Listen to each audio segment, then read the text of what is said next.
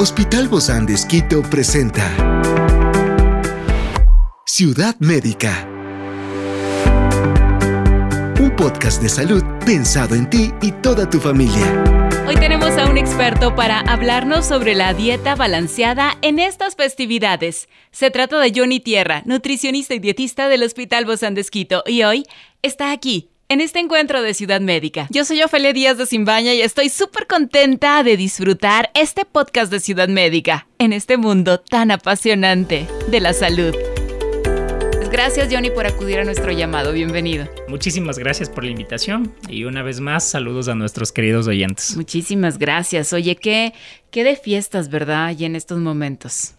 Sí, como eh, quiteños, de momento tenemos una acumulación de festividades. tenemos por una parte fiestas de Quito y también vienen ya seguidas Navidad, Año Nuevo.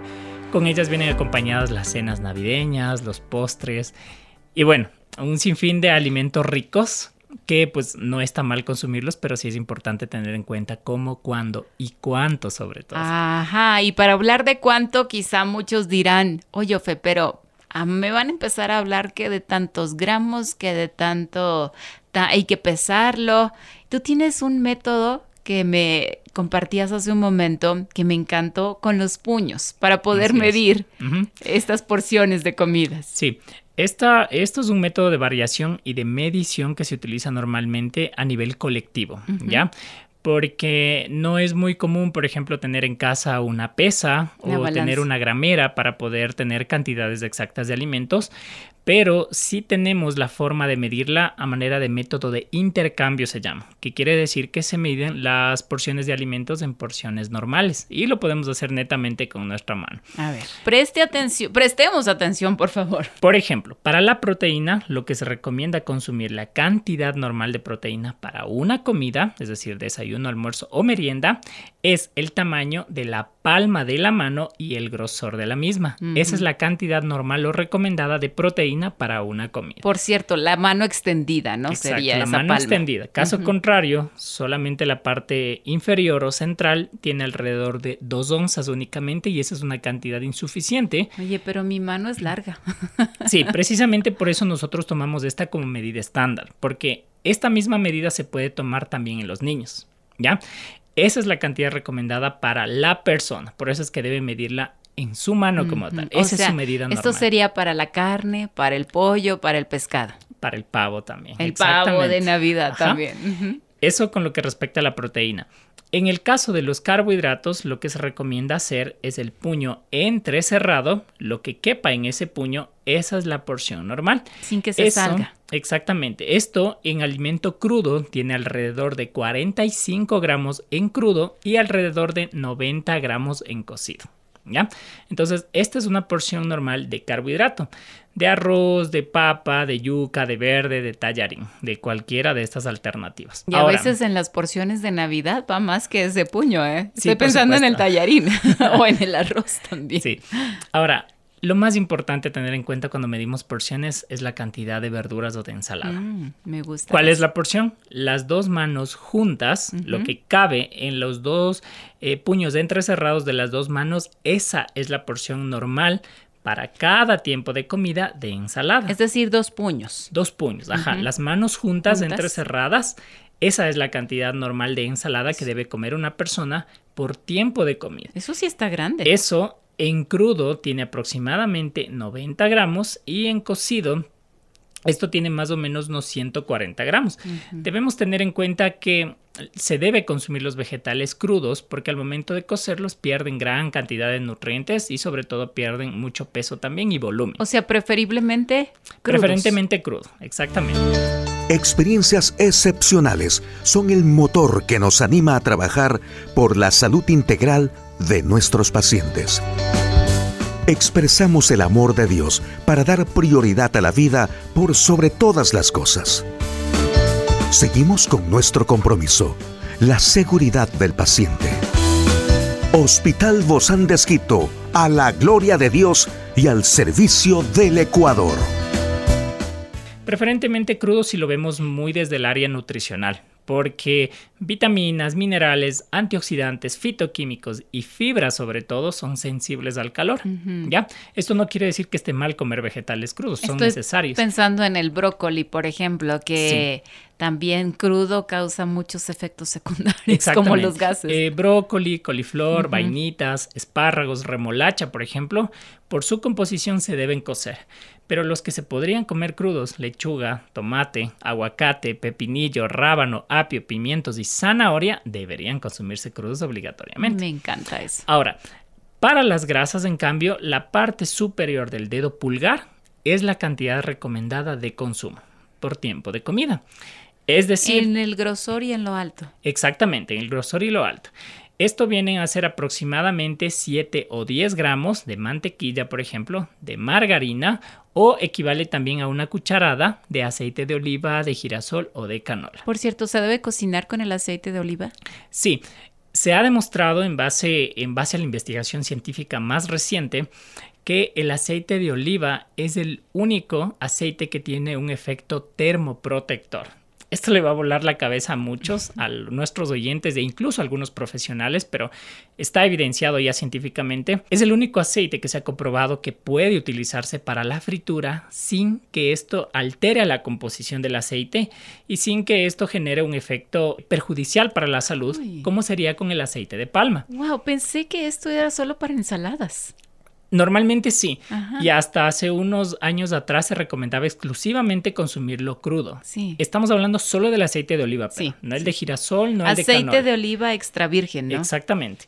Es el único aceite que, como menciono, mediante evidencia científica ya se demostró que este aceite sí tiene un efecto termoprotector.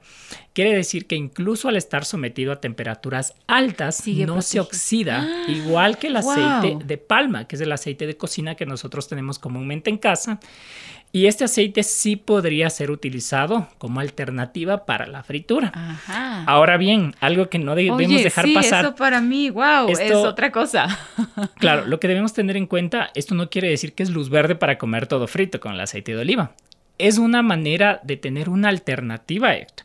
Siempre va a seguir siendo una opción preferir preparaciones hechas al horno, al vapor, al jugo, a la plancha, pero para darle un poco de variedad y una alternativa extra, especialmente para los niños o para nuestros adultos mayores que son un poquito más selectivos en este tipo de alimentos, se puede utilizar ya como alternativa. Entonces, esta es una invitación para nuestros queridos oyentes. Sí. Investigar un poquito más. ya está evidenciado. que se echaba a perder ese aceite si ya uno lo ponía a, cocinar. Sí, los aceites en general tienden a oxidarse con las altas temperaturas, especialmente el aceite de palma, que es el aceite comercial.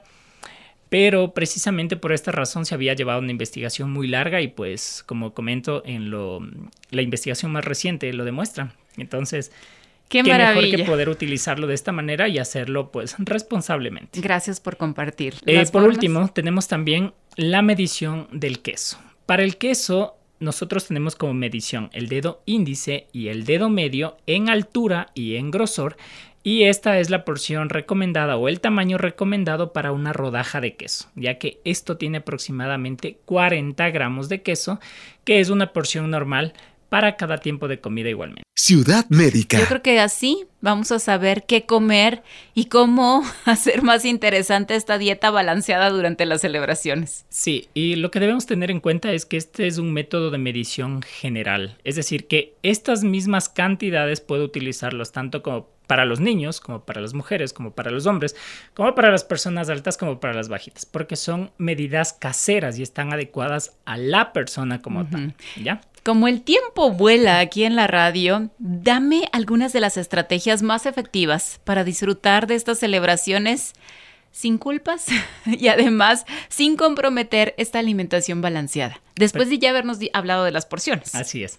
Perfecto. Lo más importante a tener en cuenta es que no es necesario que hagamos variaciones locas de alimentos tradicionales. A ver, a ver. Quiere decir que no necesito cenas low carb, no necesito postres sugar free, no necesito privarme de cierta manera de los alimentos que me voy a servir. Que aparte son más caros, ¿eh? Exactamente, son más caros, son más difíciles de preparar y sobre todo uno no los disfruta en su totalidad.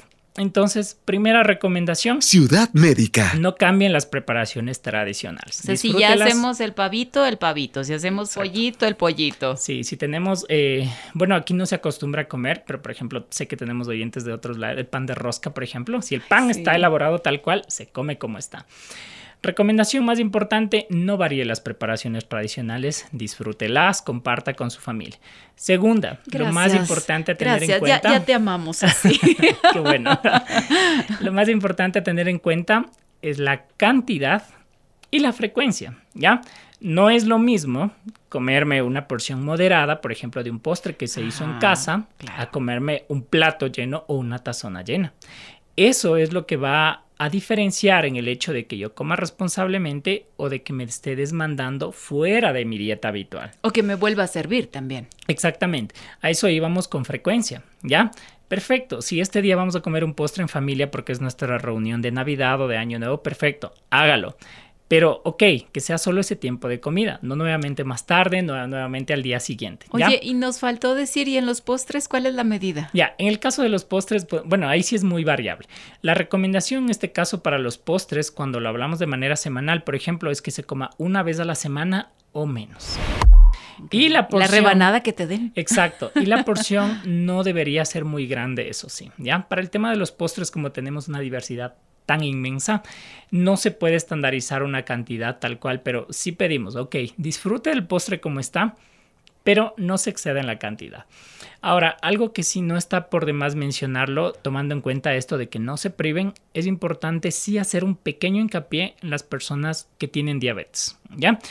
En este caso y para las personas que ya viven con diabetes durante varios años, es que para eso tenemos otro programa. Ah, perfecto. Entonces ahí lo vamos a ampliar un poco más, pero no está por demás mencionarlo. En ellos sí vamos a tener otras estrategias, ¿sí? Para también no quedarnos fuera de la alimentación de la familia, para no excluirnos, para no comer con culpa, pero sí para cuidarme. Definitivamente tenemos que cuidarnos y, y tú nos has dado muy buenas formas de abordar estas deliciosas comidas navideñas, pero también sin remordimiento, sin culpa y sin presiones sociales para comer en exceso, porque a veces dicen, es que me esmeré tanto. Yo pensé que ibas a comer el doble como siempre lo has hecho y ahora resulta que ya escucharon esta charla con Johnny Tierra y dijeron, no, mira, yo tengo aquí un puño de esto, dos puños de lo otro, un dedo de aquí, así que voy con mis medidas. Exacto, sigo comiendo rico, pero responsablemente. ¿Cómo afecta esta, esto en la actividad física y el ejercicio en la capacidad de mantener una dieta balanceada durante estos eventos festivos? Lo que debemos tener en cuenta, independientemente de cuál sea el, el área festiva o la fecha que estemos disfrutando, es retomar nuestra actividad física y nuestra dieta habitual después de haber tenido este tipo de cenas. ¿A qué voy con esto? De acuerdo, tuvimos una cena familiar grande, rica, deliciosa, pero esto no da pie a que todo el mes o todo lo que quede hasta fin de año coma de la misma manera. Ciudad médica. Realmente, y a tema físico, deportivo, incluso en temas de rendimiento, no debería afectar una cena o una sola comida. El aumento de peso. Exacto, en el aumento de peso. Debemos tener en cuenta que esta comida es en una sola ocasión y es en un solo día, por ende no debería afectar. Lo que sí debemos tener en cuenta es de acuerdo, ya comí, ya tuve una cena deliciosa con mi familia, ok, al día siguiente puedo retomar mi alimentación habitual puedo seguir haciendo ejercicio, puedo seguir bebiendo agua en vez de gaseosa, puedo preferir la fibra de las frutas y de los vegetales antes que los ultraprocesados y realmente no tendría por qué afectar la salud de ninguna persona. Muchísimas gracias, Johnny Tierra, nutricionista dietista del Hospital Bozán de Esquito. Muchas, Muchas gracias igualmente a mis queridos oyentes. Disfruten responsablemente. Es una producción del Hospital de con el apoyo de HCJB. Encuentra este podcast de salud en las redes sociales como Spotify, SoundCloud y todas las plataformas digitales. Gracias por acompañarnos en este capítulo de Ciudad Médica, un espacio para tu salud. Hasta la próxima.